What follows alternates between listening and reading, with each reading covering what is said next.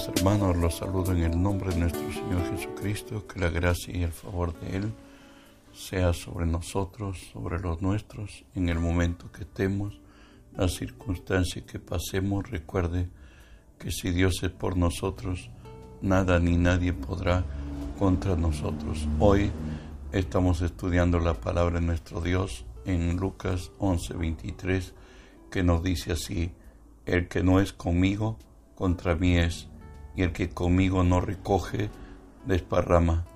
Estamos estudiando, hermanos, la serie titulada El que no es conmigo. Por cierto, el que no es conmigo es contra mí, dice el Señor. Y cómo estamos en contra del Señor es por la presunción. Este es el tema que trataremos hoy, la presunción.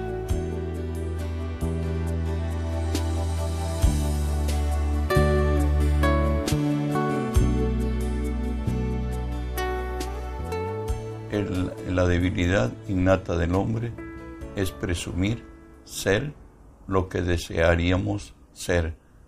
Esto lo dice Jeremías 17, 9 y 10. Engañoso es el corazón más que todas las cosas y perverso. ¿Quién lo conocerá? Yo Jehová, que escudriño la mente, que pruebo el corazón, para dar a cada uno según su camino, según el fruto de sus obras. Tenemos una historia que Jesús contó una parábola acerca de dos hombres que fueron a adorar a Dios, el fariseo y el publicano. Lo encontramos esto en Lucas 18, a partir del 11. Dice, el fariseo, puesto en pie, oraba consigo mismo de esta manera, Dios, te doy gracias porque no soy como los demás hombres, ladrones, injustos, adúlteros, ni aun como este publicano. Ayuno dos veces a la semana, doy diezmo de todo lo que gano. Mas el publicano, estando lejos, no quería ni aun alzar los ojos al cielo, sino que se golpeaba el pecho diciendo, Dios, sé propicio a mí, pecador. Os digo que éste descendió a su casa justificado antes que el otro, porque cualquiera que se enaltece será humillado, y el que se humilla será enaltecido. Hoy el fariseo eh, ya no oraba dando la gloria al Señor, sino la gloria a sí mismo. Empezó sus argumentos a decirse que él, no es, él es muy especial, no es como los otros hombres, ladrones, injustos, adúlteros, y además al ver al publicano, que era un hombre que cobraba impuestos, de pronto dijo, ni aun como este, yo ayuno dos veces a la semana y doy diezmo de todo lo que gano.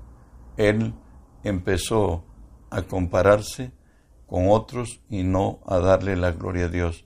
Y por tanto, no dice que mientras el publicano estaba humillado, no atinaba ni siquiera a alzar los ojos al cielo, reconocía su propia condición, porque para ser publicano tenía que haber vendido su nacionalidad y haber comprado nacionalidad extranjera, para este caso la romana, para que así tenga el derecho de cobrar impuestos por cierto, para enviar al opresor de Israel, en este caso, y tomar para sí consigo lo que él pudiera tomar de ello. ¿Sabes? En la toma de decisiones no distinguimos cuál de las dos naturalezas nos impulsan a hacer las cosas. Recuerda que hay dos formas de vida para el hombre, o andamos por fe o andamos por vista somos determinados por la palabra y por el espíritu o somos determinados por la carne. ¿Sabes? La carne busca obrar en las cosas que son del espíritu. La carne hay una, como nos decía Lucas 18:12, ayuno dos veces a la semana. En Isaías 58 nos habla también del ayuno, dice así, He aquí que para contiendas y debates ayunáis, y para herir con el puño inicuamente. No, no ayunéis como hoy, para que vuestra voz sea oída desde lo alto. También la carne diezma, como dice el fariseo que hemos leído, Lucas 18:12, doy diezmos de todo lo que gano. Jesús increpó a la forma de dar indebidamente los diezmos en Mateo 23, 23 dice, Ay de vosotros, escribas y fariseos hipócritas, porque diezmáis la menta y el eneldo y el comino, y dejáis lo más importante de la ley, la justicia, la misericordia y la fe. Esto era necesario hacer sin dejar de hacer aquello.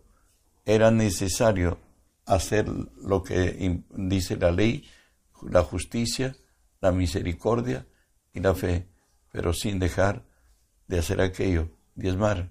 También la carne predica, esto lo dice Filipenses 1, 16, 17. Los unos anuncian a Cristo por contención, no sinceramente, pensando añadir aflicción a mis prisiones, pero los otros por amor, sabiendo que estoy puesto para la defensa del Evangelio. ¿Sabes? Hay algunas cosas que están en el subconsciente y operan en nuestras vidas y Jesús nos alertó a no seguir bajo ello y nos dice en Mateo 6 del 2 al 5, cuando pues des limosna, no hagáis tocar trompeta delante de ti, como hacen los hipócritas en las sinagogas y en las calles para ser alabado por los hombres. De cierto os digo que ya tienen su recompensa. Mas cuando tú des limosna, no sepa tu izquierda lo que hace tu derecha, para que sea tu limosna en secreto, y tu Padre que ve en lo secreto te recompensará en público. Es más todavía dice, y cuando ores, no seas como los hipócritas, porque ellos aman el orar en piedras en pie en las sinagogas y en las esquinas de las calles para ser visto por los hombres. De cierto os digo que ya tienen su recompensa. ¿Sabes?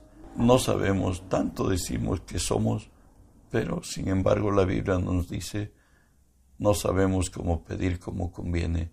Romanos 8 bendice así. Y de igual manera, el Espíritu nos ayuda en nuestra debilidad, pues ¿qué hemos de pedir como conviene? No lo sabemos, pero el Espíritu mismo intercede por nosotros con gemidos indecibles, mas el que escudriña los corazones sabe cuál es la intención del Espíritu, porque conforme a la voluntad de Dios intercede por los santos todo hombre tenemos como limitación que desconocemos el futuro y por ello debemos pedir siempre al Espíritu Santo que Él nos guíe, que Él nos ayude a orar, que Él sea obrando a través de nosotros.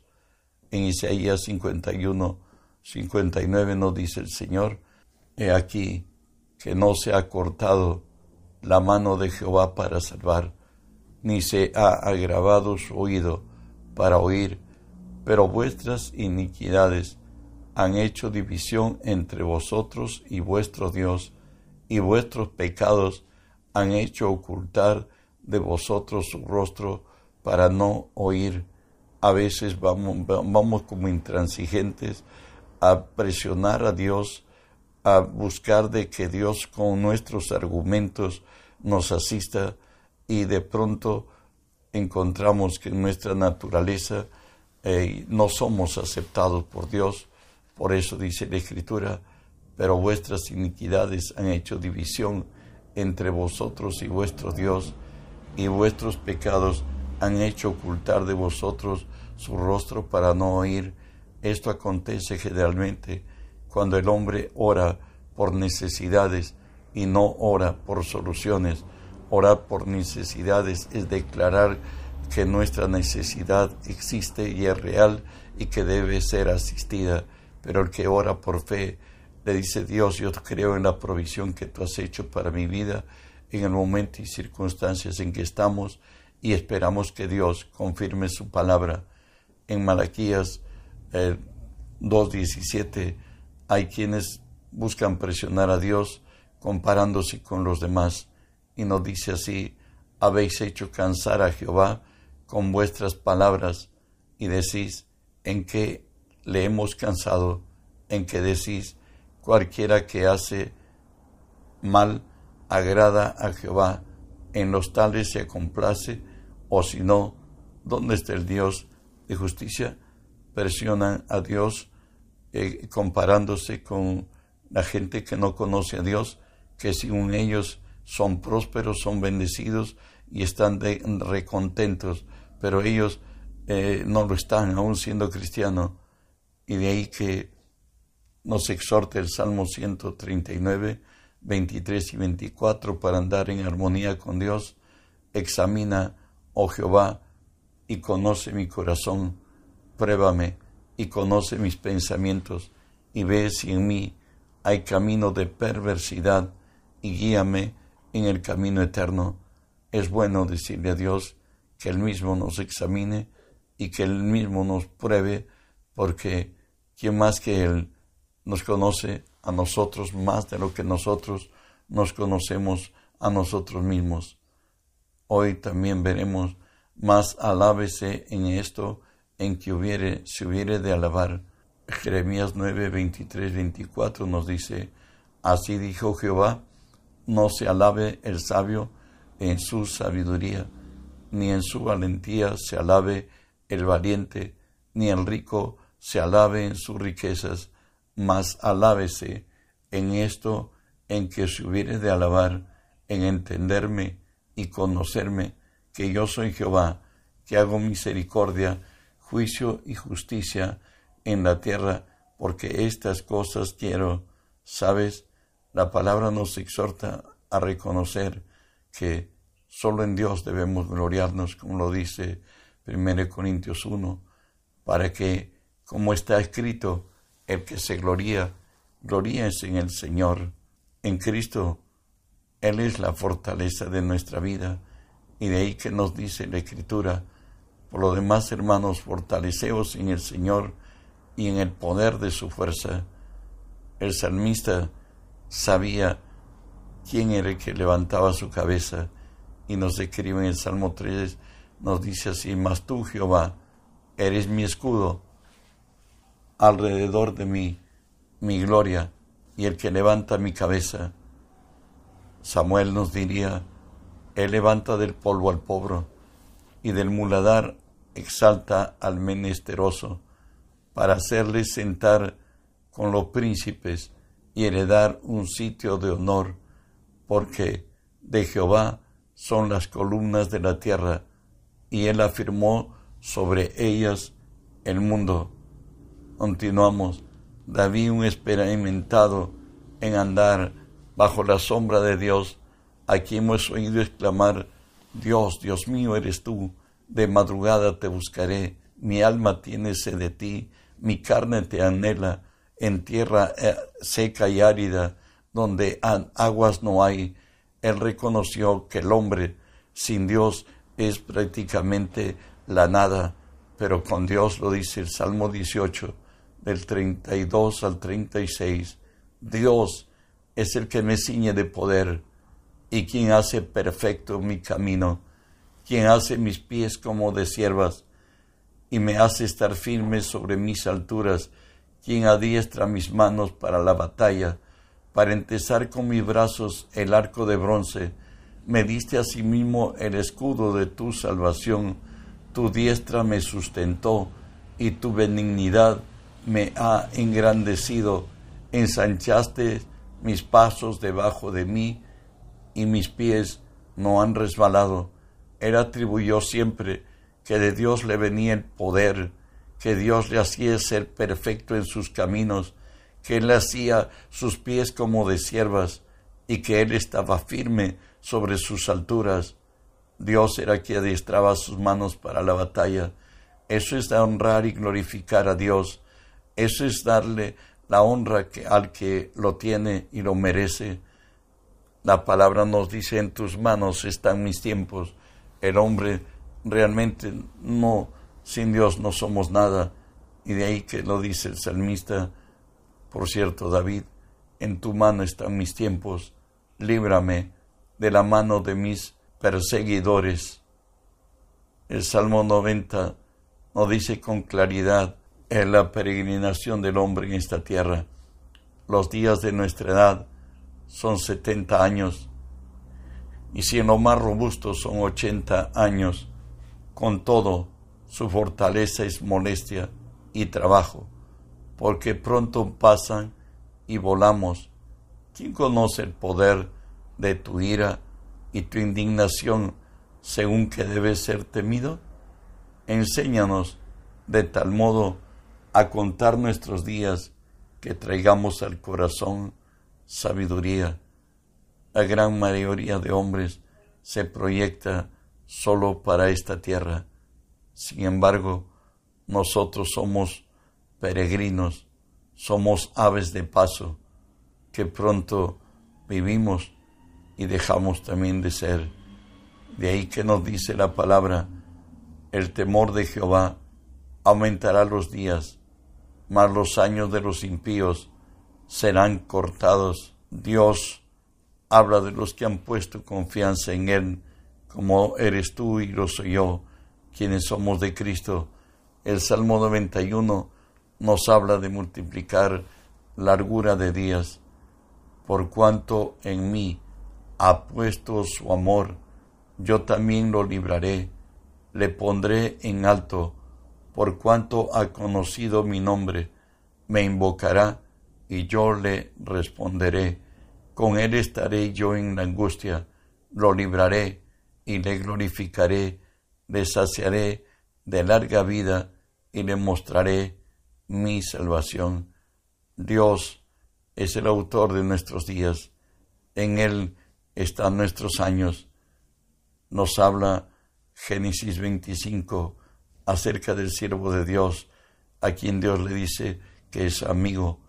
Hablo de Abraham y nos dice así, y estos fueron los días de Abraham, ciento setenta y cinco años, y exhaló el espíritu, y murió Abraham en buena vejez, anciano, lleno de días, y fue unido a su pueblo.